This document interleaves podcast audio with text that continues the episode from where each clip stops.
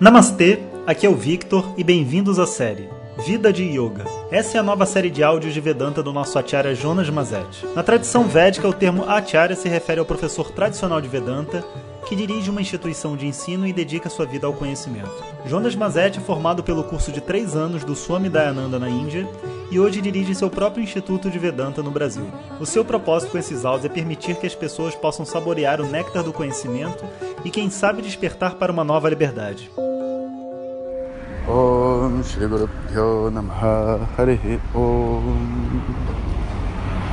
Bom dia pessoal. Estou muito feliz de estar aqui com vocês de novo Nos nossos áudios diários.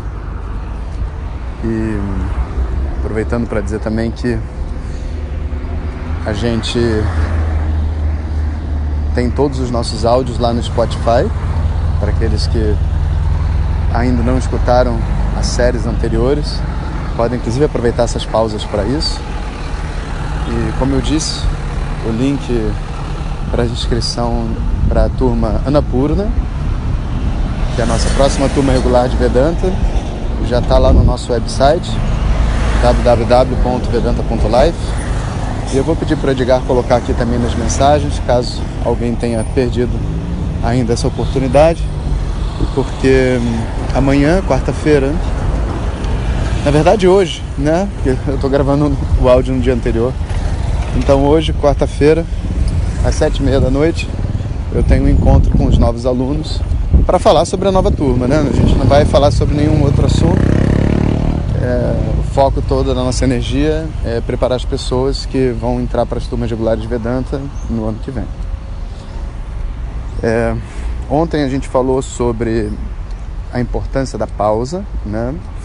E hoje a gente vai entrar com outro assunto que é muito importante, que é uma compreensão do limite do corpo e do limite da mente. Porque são dois limites diferentes, né? E as pessoas confundem muito essas duas coisas. Então, quando a gente vai assim para uma até para uma academia e tudo mais, e, ou vai correr, vai malhar, fazer é, jogar futebol, seja lá o que for, né?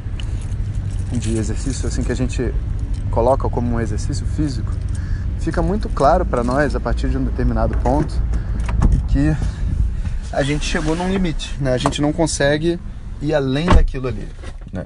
E muitas vezes a gente considera, entrei no meu carro, você viu que mudou o som. E muitas vezes a gente considera é, esse isso como um limite do nosso corpo. Tipo, cheguei no meu limite, não consigo mais, meu coração está batendo muito forte, sabe? Mas sabe que, na verdade, na maioria das vezes, esse é um limite da nossa mente, principalmente quando o tipo de dor que a gente sente, que é aquela dor da exaustão, né, ou a dor do de, sabe, do músculo estar cansado e tudo mais, ela é muito mais é, interna, ou seja, da mente, do que do próprio corpo. Quando a gente sente aquelas dores assim, tipo, que tá pegando ligamento, coisas desse tipo, né? Muitas vezes é uma questão física e a gente tem que parar. Mas é, o nosso corpo, né, é uma máquina que foi desenhada para passar dias sem comer, para andar o dia inteiro, né? A gente anda uma hora por dia, diz assim, não, 30 minutos por dia tá bom, mas o corpo ele foi criado para passar o dia inteiro andando. E quanto mais jovem, então, né, quanto mais mais ele está apto a desempenhar essas funções todas. Então, geralmente, assim, o pico do corpo, né, do desenvolvimento do corpo é entre os 40 e os 50 anos de idade. Então, depois dos 50 a gente tem que começar a tomar cuidado, porque o corpo já não tem a mesma capacidade de, de regeneração, sabe, e, e tudo mais. Mas até os 40, 50, pô, você pode levar o seu corpo onde você quiser. Você pode correr uma maratona, né? Eu faz, todos os grandes maratonistas estão aí. O que mostra, né, que para a maioria das pessoas que fica falando que meu não tenho mais 20 anos, né, que na verdade isso é uma grande perturbação da mente, né? Porque 20 anos não é o auge do corpo, né? 20 anos é quando você tinha disposição na sua mente. A disposição da mente foi tomada porque a partir do momento que você casou, teve filho, foi trabalhar e etc, aquela disposição de poder fazer qualquer coisa, de se sentir livre, de ter alguém que te dá segurança e tudo mais, foi embora. e isso se reflete no condicionamento físico e nas capacidades físicas do corpo. É, então é, é muito importante esse entendimento, sabe? Porque é através do exercício físico que a gente tem uma oportunidade de conhecer os limites da nossa mente. Quando a gente está cansado, relaxado, é, desculpa, cansado não, relaxado, é, sem tensões e tal, e a gente pega um, um livro para ler, você não, não, não vai exercitar a sua mente, sabe? Porque a mente não tem nenhum obstáculo. O exercício vem quando você quer, por exemplo, ler um livro com alguém falando com você ao mesmo tempo, você quer ignorar a pessoa e focar no livro. Ou que você tenha, é, sei lá, está com sono e agora você tem que dirigir para casa. Esse é um exercício mental e muito perigoso, por sinal. Né? Todas essas coisas são exercício, a mente ela tem que estar no limite dela. E uma das formas de levar a mente no limite é levando o corpo no limite. Por quê? Por causa da conexão entre mente e corpo. O corpo, o limite da mente é muito inferior que o limite do corpo.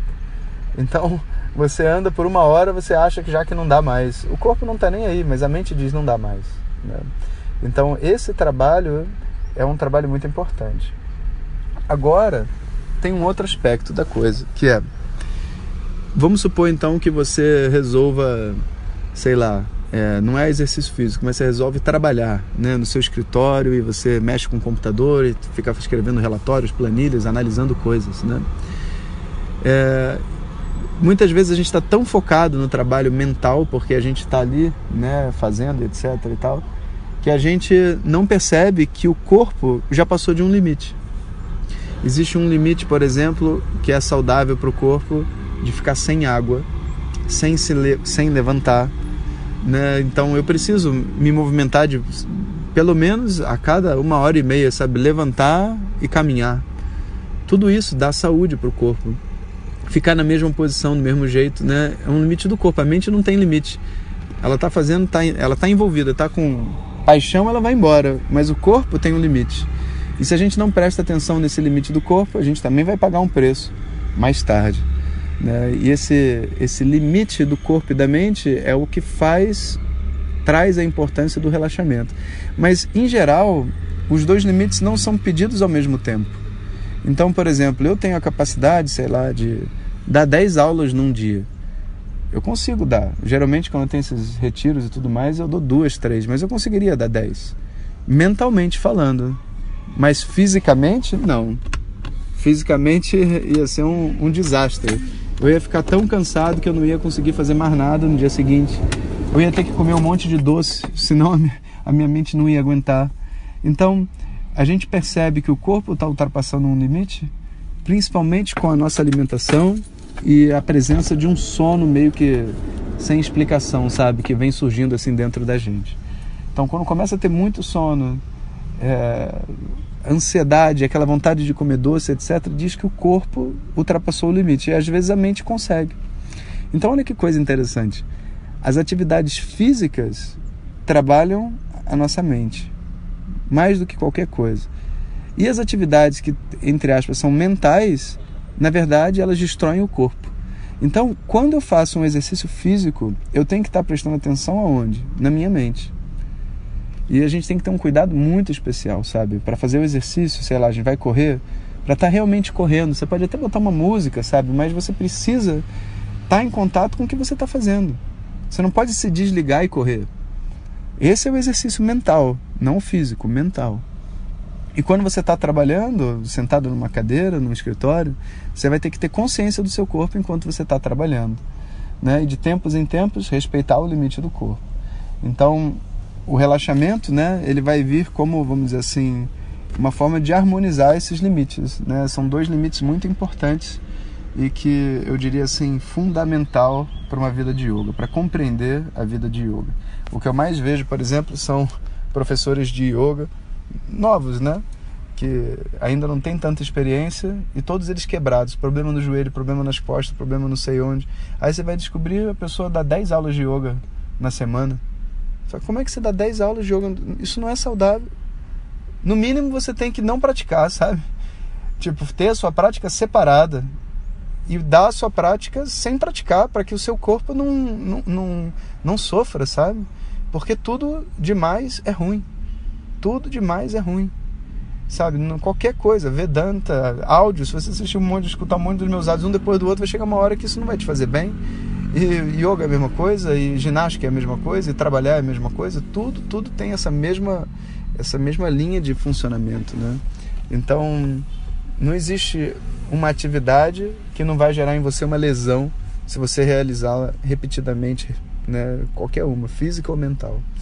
Então, a gente precisa ser capaz de apreciar esse equilíbrio, né? E se conectar profundamente, inclusive com os nossos desejos, porque muito antes da gente se machucar, sei lá, fazendo um exercício, a gente já perdeu a vontade de fazer o exercício. E muitas vezes está fazendo só por uma obrigação, uma disciplina que a gente criou.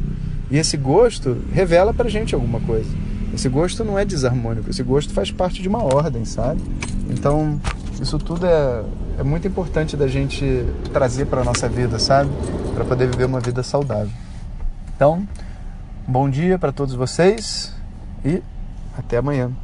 Om Shanti Shanti Shanti Harihi Om Shri Guru Pyo Namaha Harihi Om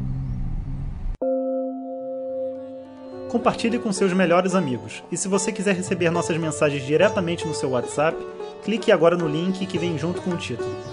Para outras informações, www.vedanta.com.br. Om Tat Sat.